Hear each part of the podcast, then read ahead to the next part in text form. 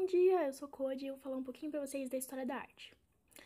A história da arte é vista como uma área do conhecimento que aborda as diversas manifestações artísticas do ser humano ao longo de sua trajetória no planeta. Podemos dizer que tais manifestações se dão por meio da dança, música, teatro, artes visuais e outras expressões, que têm a intenção de transmitir emoções, ideias e visões do futuro. A arte está relacionada às primeiras formas de expressão humana e, dependendo do local e momento histórico, se manifestou de diferentes maneiras. Antropólogos e historiadores utilizam a arte como uma poderosa ferramenta para o entendimento dos povos, culturas e organizações sociais. A arte na pré-história. A arte no período paleolítico é considerada a arte mais antiga do, da humanidade desenvolvida pelos povos primitivos durante o Paleolítico Superior. Essas primeiras manifestações artísticas da humanidade foram localizadas por meio de escavações arqueológicas realizadas a partir do século XX, sobretudo na Ásia, África e Europa. Em grande parte, a arte nesse período era produzida nas cavernas, local onde os homens nômades, caçadores e coletores se protegiam das, dos animais selvagens. No entanto, além das pinturas, eles também produziam objetos decorados e esculturas de formas humanas, sobretudo de formas femininas volumosas, supostamente indicando a fertilidade. Fe feitas com rochas, ossos ou madeira, acredita-se que as formas femininas eram realizadas em rituais associados à fertilidade e à sexualidade. Outros tipos de figuras abstratas também foram encontradas, por exemplo, riscos e linhas emaranhadas. Chamada de arte rupestre, os homens desse período utilizavam resíduos vegetais, sangue, carvão, argila, terra ou excrementos humanos para fazer impressões nas pedras, seja figuras humanas e animais, relevos ou desenhos abstratos. Era comum encontrar figuras de, homem caçando, de homens caçando os animais. A arte no Paleolítico está intimamente relacionada ao campo espiritual, de modo que os homens já buscavam explicações sobrenaturais para a vida na Terra. Segundo, segundo pesquisas, o artista era considerado um ser superior, que possuía poderes mágicos, o qual fazia mediação entre a realidade e a arte divina. Embora tenha havido a substituição do homem neandertal pelo Homo sapiens no Paleolítico Superior, o homem do Paleolítico ainda não conseguia distinguir muito bem a realidade do sonho, mesclando assim a vida e a arte. Em resumo, a arte fazia parte da vida dos homens paleolíticos e possuía uma finalidade mágica.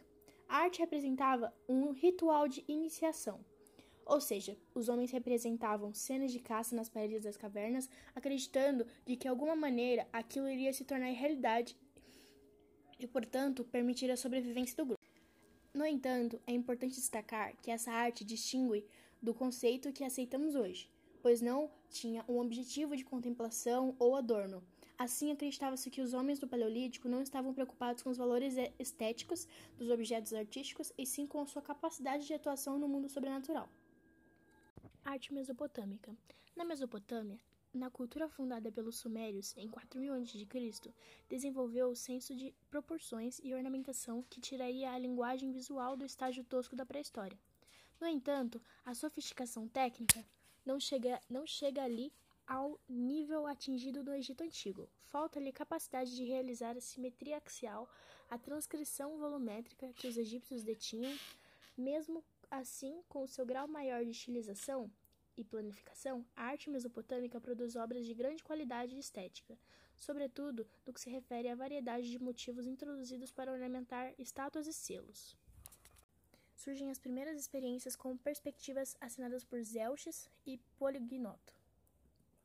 A sofisticação desse sistema permite que entre os anos de 350 a.C. e 200 a.C., que suas figuras humanizadas, o ideal de equilíbrio a sofisticação desse sistema permite entre os anos de 350 a.C. e 200 a.C. que escultores como Lícipo, Apeles e Protógenes deem interpretações psicológicas às suas figuras, humanizando-as. O ideal de equilíbrio e simplicidade do século V se torna mais flexível. Os traços das faces, o detalhadismo dramático das vestes e a disposição das figuras dão individualidade e intensidade às esculturas. Arte romana. Com a decadência da arte clássica grega, a arte romana toma seu lugar a partir do século I a.C. Templos como a Casa Quadrada em Nimes, França, construído em 16 a.C., são derivados diretamente da estética grega. Paralelamente, surge no Império Romano a prática da pintura mural, da pintura em mural decorativa em localidades como Pompeia. Ela atinge grande inventividade com ensaios de perspectiva que só serão retomados no Renascimento. A escultura romana, por sua vez, não apresenta evolução significativa em relação à grega. Arte cristã primitiva. No ano de 64, no governo do imperador Nero, deu-se a primeira grande perseguição aos cristãos. Em um espaço de 249 anos, eles foram perseguidos mais nove vezes. A última e mais violenta dessas perseguições ocorreu entre 303 e 305, sob o governo de Diocleciano. A arte das catacumbas. Por causa dessas perseguições, os primeiros cristãos de Roma enterravam seus mortos em galerias subterrâneas, denominadas catacumbas.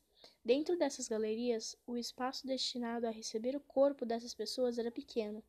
Os mártires, porém, eram sepultados em locais maiores, que passariam a receber em seu teto e em suas paredes as primeiras manifestações da pintura cristã. Inicialmente, essas pinturas limitavam-se a representações dos símbolos cristãos: a cruz, o símbolo do sacrifício de Cristo, a palma, símbolo do martírio, a âncora, símbolo da salvação, e o peixe, símbolo preferido dos artistas cristãos, pois as letras da palavra peixe em grego, itis, coincidiam com a letra inicial de cada uma das palavras de expressão: Leus, Kratos, Teo, Ios Soter, que significa Jesus Cristo, Filho de Deus, Salvador. Essas pinturas cristãs também evoluíram e mais tarde começaram a aparecer cenas do Antigo e do Novo Testamento, mas o tema predileto dos artistas cristãos era a figura de Jesus Cristo, o Redentor, representado como bom pastor.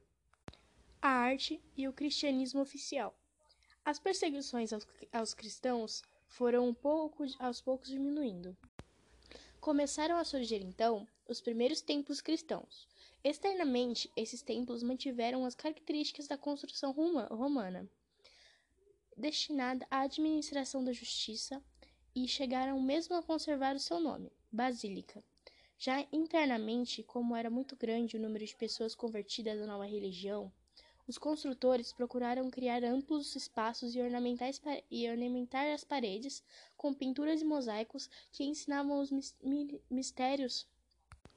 Começaram a surgir então os primeiros templos cristãos. Externamente, esses templos mantiveram as características da construção romana, destinada à administração da justiça, e chegaram mesmo a conservar o seu nome, basílica. Já internamente, como era muito grande o número de pessoas convertidas à nova religião, os construtores co procuraram criar amplos espaços e ornamentar as paredes com pinturas e mosaicos que ensinavam os mistérios da fé aos novos cristãos e contribuíam para um aprimoramento da espiritualidade. Além disso, o espaço interno foi organizado de acordo com as exigências do culto. A Basílica de Santa Sabina, construída em Roma de 422 a 432, por exemplo, apresenta uma nave central ampla, pois aí ficavam os fiéis durante cerimônias religiosas. Esse é o espaço limitado nas laterais por sequência das colunas como capitel coríntio, combinadas com belos arcos romanos. A nave central termina num arco chamado Arco Triunfal e é isolada no altar-mor por uma abside recinto semicircular situado na extremidade do templo. Tanto o arco triunfal quanto o teto da abside foram recobertos com pinturas retratando personagens e cenas da história cristã. As perseguições dos cristãos foram aos poucos diminuindo, até que em 313 o imperador Constantino permitiu que o cristianismo fosse livremente professado e converteu-se à religião cristã. Sem as restrições do governo de Roma, o cristianismo expandiu-se muito, principalmente nas cidades, e em 391 o imperador Teodósio oficializou-o como religião do império.